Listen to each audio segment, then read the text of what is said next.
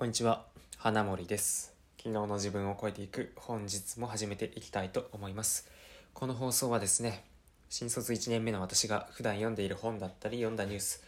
もしくはこれまで自分が経験してきたことの中からこれを聞いているあなたにとって何か役に立つ情報だったり何か気づきとなるような情報そんなことを発信する放送となっております。第95回今日のテーマはですね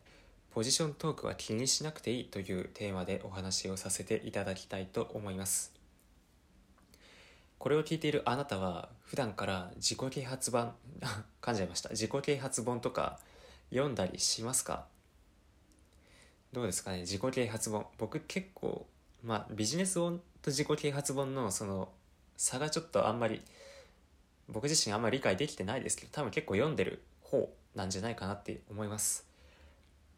で、まあ、そんな自己啓発本を読んでますとその著者の方がどうやって成功したかとかどういう考えで生きてきたかとかいろいろ書いてありますよね。でそれを真似しようと思ってもやっぱりその詳細に全部を全部真似しても多分成功しないんですよ。でそれっていうのはやその著者のこれまでの生き方とか背景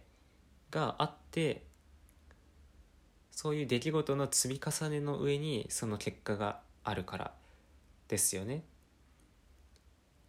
どこまで行っても物事っていうのはその人の経験とかそこで培われた思考からしか生まれないので同じ生き方してない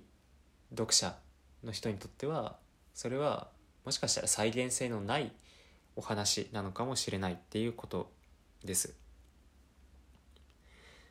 なので僕が考えるに誰が何を話しても結局それはポジショントークになってしまう、まあ、そう思います。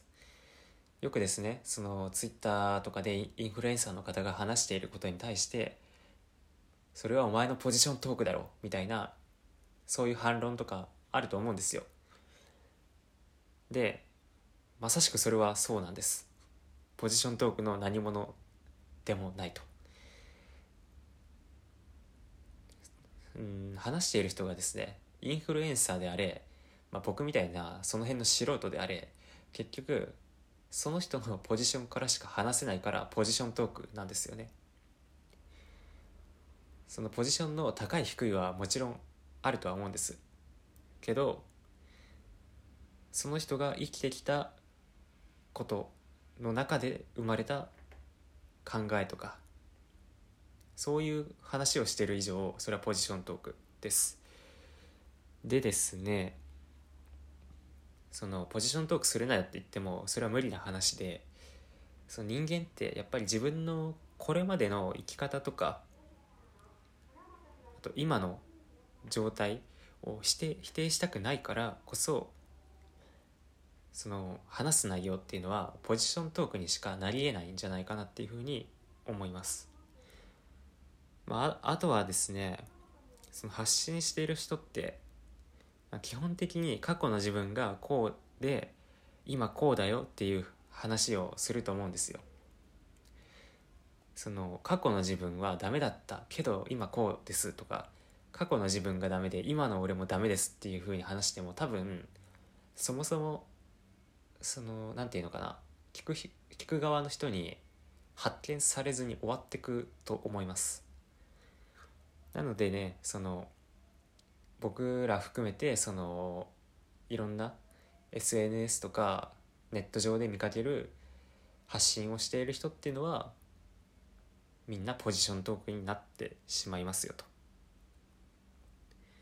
でそれを聞く側の人はそれを分かった上で聞きましょうっていうのが、まあ、僕の今回のお話の結論です。相手の背景を理解してなんでこの人はこういう発言をしているのかなっていうふうに考えることが多分一番大事なことなんじゃないですかね。SNS インターネットであるインフルエンサーがこんな発言をしましたと。で率直な感想はそれはお前のポジショントークだろうと。いうふうに思うかもしれません。うん。でもまあ結局はねそのどうしようもなくそれはポジショントークだからそれを分かった上でこの人はこれまでこういう背景とかこういう生き方をしてきて今こんなことをしてるからこういう発言をするんだろうなっていうふうにちょっと俯瞰して自分の自分の受け止め方を変えてみるというかね。そういうふうにいろんな人の発言を聞けばいいんじゃないかなっていうふうに思います。なのでいちいちそのインフルエンサーとかの発言に対してあんまり気にしなくていいんじゃないかな。ちょっと引いた目線で見ればいいんじゃないかなっていうふうに僕は思います。はい、えー、今日のお話はここまで、えー、最後まで聞いてくれてありがとうございました。ではまた会いましょう。